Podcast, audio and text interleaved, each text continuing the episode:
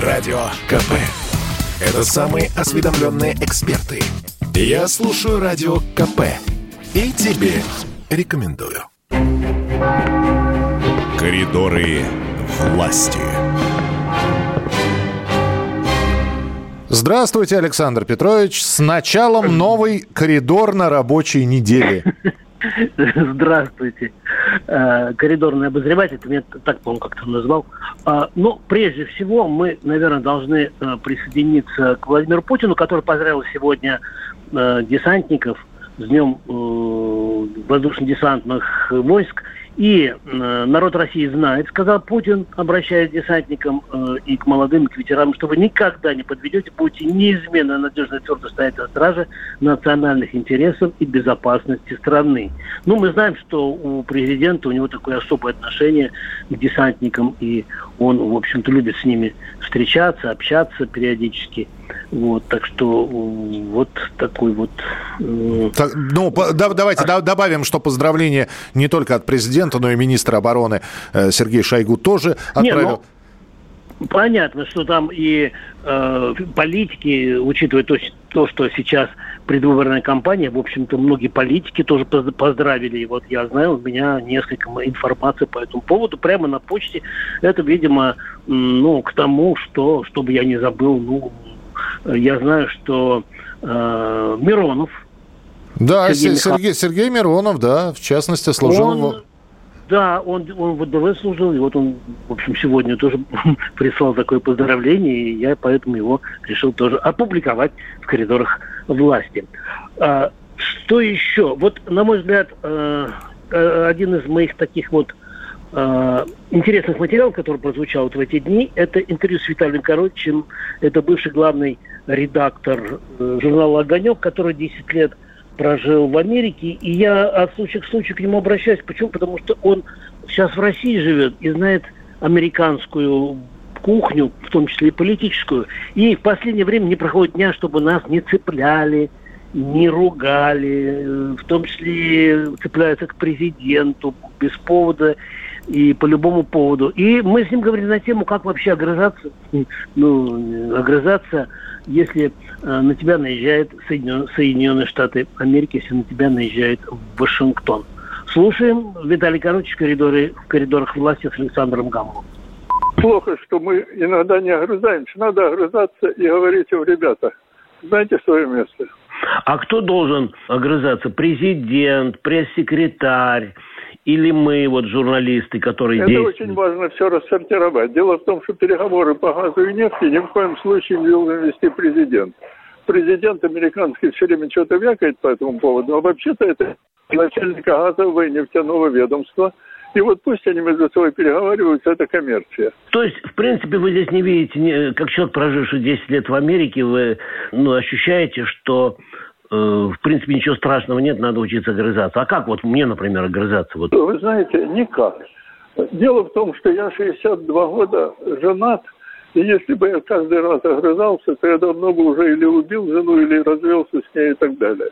Угу. Всякий раз надо сохранять собственное достоинство. И огрызаться на все, что угодно, это все равно, что комментировать высказывания каждой бабки Огрызаться надо уметь и делать это с достоинством. В прошлый раз президент Байден что-то сказал в этом духе о том, что Путин убийца и так далее, а Путин просто пожелал ему доброго здоровья. То есть огрызаться надо учиться у Путина, да? Я думаю, да. Виталий Коротич был у нас в эфире. Ну, так.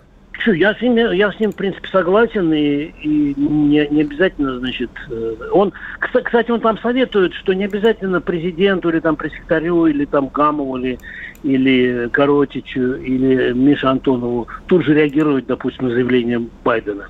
Ну, не обязательно. Значит, можно жить своей жизнью, ну, потому что все. Им, им это для чего-то нужно, да? Раз Виталий вот. Алексеевич сказал, все, я больше на заявление Байдена не... Все, не, давай, не, не да, будем. перестанем это делать. Да, да Ш- конечно. Что еще? Вот вот самое интересное, у Путина продолжается встреча с временно исполняющими обязанности губернаторов.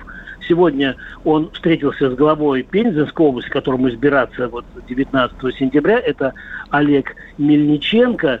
Ну и э, мы уже публикуем э, на сайте, по крайней мере, сейчас и будет и будет э, в номере. И вот мне бы хотелось такие слова привести, которые прозвучали на этой встрече. Путин, обращаясь э, к временно исполняющему обязанности губернатора, он сказал, Олег Владимирович, чтобы люди не болели, нужно, безусловно, обеспечить некоторые фундаментальные вещи, в том числе качество воды. Прошу вас обратить на это особое внимание. Понимаю, что это связано с большим э, уровнем износа ЖКХ, сетей. Но добавьте к этому, что вы мне на, на, направили еще одну бумагу, связанную с этой стороной дела. Здесь нужно обязательно поработать над этой инфраструктурой. То есть там с водой всегда было плохо, и вот почему-то никак не наладит.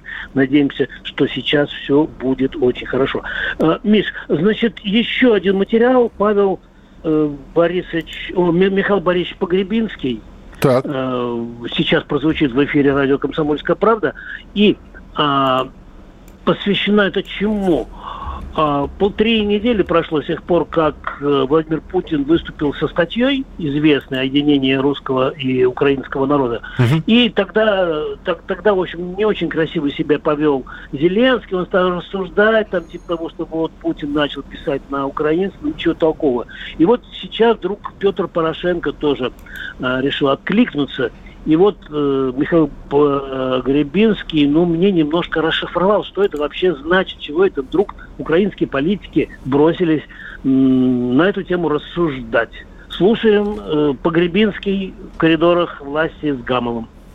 Ну сколько уже, три недели прошло. Для чего Петру Алексеевичу вдруг э, потребовалось полемизировать э, ну, он почувствовал, что он как бы тут отстает, это его как бы главный конкурент на поле, как бы националистическом поле ответил, полным маразмом, конечно. Зеленский, сам, Зеленский, вы имеете Да, а он как бы промолчал. Но это неправильно, это нехорошо. Ага. Поэтому он, значит, э, решил ответить. Ну вот у меня мама чисто украинка была, да, ага. она мне стихи вот э, «Ветер веє, повиває, нахилає дерева, Э, нам права даны великие, Конституция дала, хай живе наш рідний Сталин, золоти его дела. Ну вот, ага. Ну и никогда не делили с детства, кто вот... Ну, я все это мог предполагать и говорил в 2014 году, к чему все идет. Более того, я считал, что вообще не, не следует э, признавать выборы.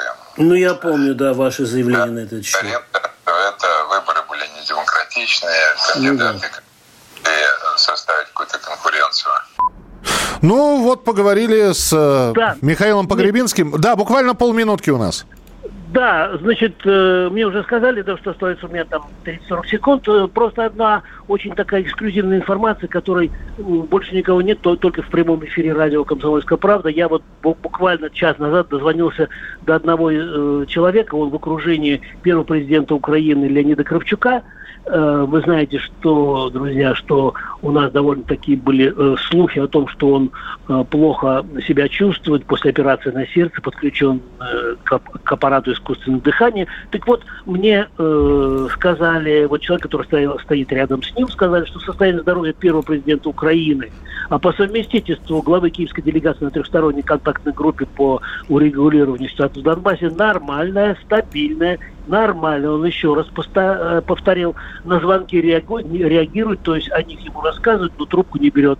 Чего можно сделать вывод, что 87-летний э, Леонид Макарович Кравчук, Кравчук в какой-то степени уже повторяет, э, поправляется, и может быть пик тяжелого заболевания, а ему было сделано где-то с месяц назад операция на сердце, проходит. Все. Вот такая вот оптимистичная информация. Спасибо большое. Александр Гамов в коридорах власти.